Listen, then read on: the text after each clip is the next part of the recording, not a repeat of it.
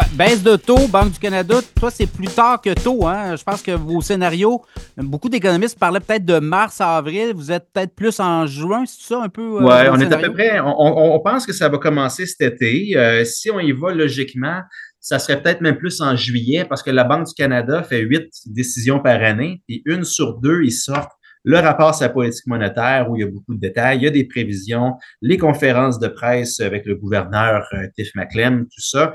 Ça, il y a un meeting comme ça en juillet.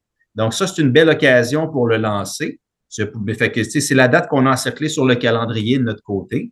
Euh, on va commencer à baisser, nous, on pense à partir de l'été. Est-ce qu'il va y avoir deux coupures, donc une à chaque deux décisions, ou bien quatre, une à chaque décision à partir de juillet? Ça, on verra les données cet été, ils ont l'air de quoi. Mais la Banque du Canada, la semaine dernière, dans son rapport sur la politique monétaire, commençait à mot couvert, à pas mal pointer vers, regarde, cet été, on va, on va être très Ah, il y a un changement de ton, clairement, là, hein, euh, à, la, Banque du Canada.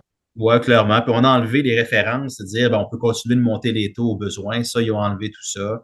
Euh, ça sent à plein nez. Là, leur prévision pour l'inflation, c'est que l'inflation va rester élevée jusqu'à l'été, puis après ça va baisser. C'est un peu du langage. Puis M. McLem, il va être à Montréal la semaine prochaine pour donner une allocution. Puis personnellement, je vais être là, fait qu'on va en avoir encore plus d'informations.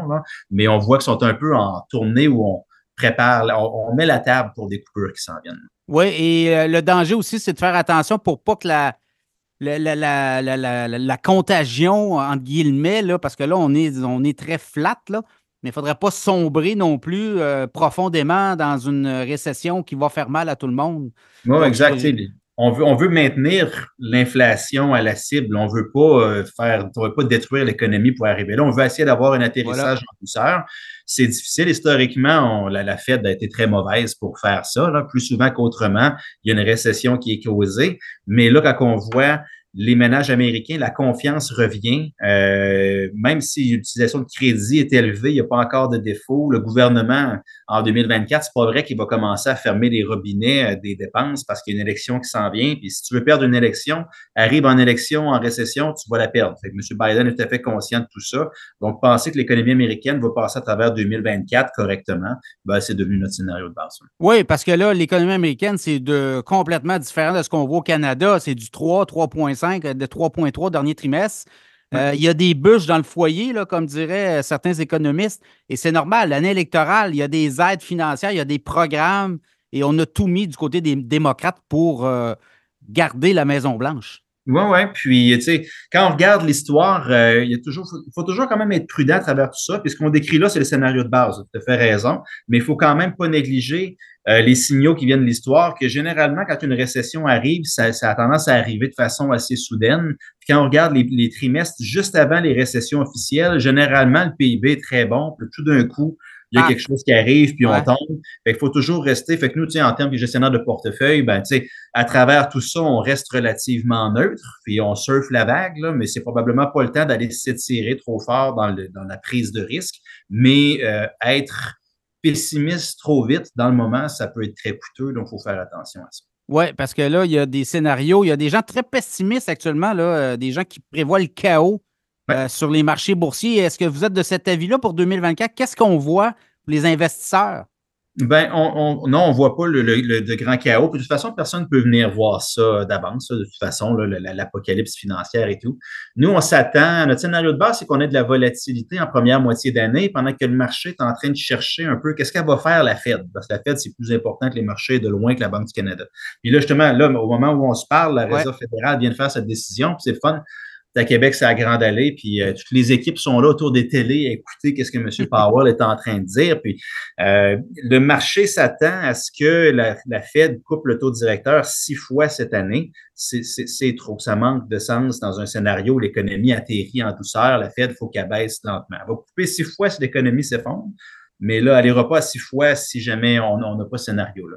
Donc, euh, le marché, le temps qui, décortique tous les signaux en début d'année, ça se peut qu'il y ait de la volatilité. Puis là, on a de la, volatilité à la hausse en janvier, c'est le fun, plus 5, mais il n'y a rien qui empêche qu'on ait du moins 5, moins 7 dans d'autres mois. Donc, on s'attend à ce que le début d'année ressemble à ça. Mais quand le signal va être donné que là, les banques centrales commencent à couper, probablement que ça va venir conforter les marchés pour avoir une bonne suite des choses. première moitié d'année, ça brasse, deuxième moitié d'année, probablement plus lisse dans le moment, c'est ce qu'on s'attend. Oui, puis souvent les marchés avec les élections, année électorale aux États-Unis, les premiers débuts d'année, ben, on écoute un peu ce que les candidats ont à dire. Dans le cas des États-Unis, ben là, c'est Trump, hein, le mystère Trump. Est-ce qu'il va être en prison? Est-ce qu'il va être sur les bulletins de vote? Est-ce qu'il va être. Tu sais, il y a plein de choses qui peuvent arriver. S'il est trouvé coupable, il y a des. Euh, vous voyez qu'il y a des sondages qui sortent, les gens disent oui, on va voter Trump, mais s'il est trouvé coupable, on va changer notre euh, fusil d'épaule. Oui, oui, oui. Puis, tu sais, ça, c'est le, gros impondérable. Si je fais juste référence à, 2016, euh, Trump et son équipe disaient des choses qui, disons, faisaient sourciller les gens, puis allaient un peu contre le politically correct et tout. Puis euh, nous, on s'attendait à ce que ça crée de la volatilité sur les marchés. Puis non, les marchés ont vu ça comme étant pro-business. Puis euh, M. Trump il a coupé les impôts des ménages, il a endetté beaucoup le pays, mais ça a créé un bon environnement pour les investisseurs aussi. Donc, je pense qu'il faut attendre pour voir euh, qu'est-ce qu'on va, qu'est-ce qu'on va avoir, quel Trump qu'on va avoir. Est-ce qu'on va avoir un Trump vengeur qui va vouloir tirer sur tout ce qui bouge ou on va avoir un Trump qui va être pro-économie? Ouais ça peut nous amener des, résultats différents. Mais pour le moment, regardez, c'est Biden qui est président jusqu'à janvier 2025. donc, on y va avec ce scénario. Voilà, donc un S&P 500 quoi, autour des 5000, 5002, 4008?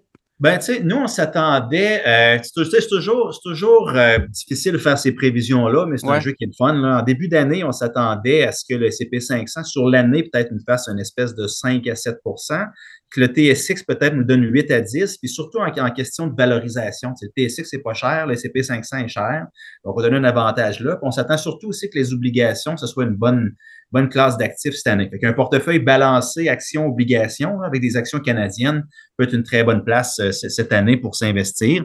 Euh, là, du côté américain, ce qui va se passer avec les grandes entreprises technologiques va probablement donner le ton sur la bourse on l'a vu déjà, les résultats d'hier, au cours des derniers jours, ça a commencé à tanguer. Là. Oui, ouais, les, les, attentes sont très élevées. Tant que les compagnies livrent, ben, le train continue. Mais si à un moment donné, on a quelques compagnies qui commencent à manquer, ben, ça peut venir couper le, sifflet de ce, de ce thème-là, puis ça peut faire changer la donne assez rapidement parce que les grandes entreprises technologiques aux États-Unis, les sept grandes, c'est environ 30% de l'indice. Fait que comme, comme ces titres-là vont, le, le, CP500 va aller. Fait que là, il y a le potentiel qu'on ait des rendements très forts ou très faibles du côté du S&P 500, dépendamment de ce qui se passe avec les big tech. On peut facilement tomber en bulle euphorique du côté des, du, du thème de l'intelligence artificielle on pourrait faciliter, c'est un scénario qu'on peut construire, puis une probabilité qui est faible, mais qui est quand même là. Ou on peut avoir finalement que ben, les investisseurs passent à d'autres choses, les résultats sont pas au rendez-vous, puis que là, on voit quelque chose qui se dégonfle. Donc, ça, c'est des scénarios extrêmes. Dans le milieu, on pense qu'on va avoir une année correcte, positive, mais on reste ouvert aussi à ce qu'il faut être très actif quand on achète des actions américaines en 2024.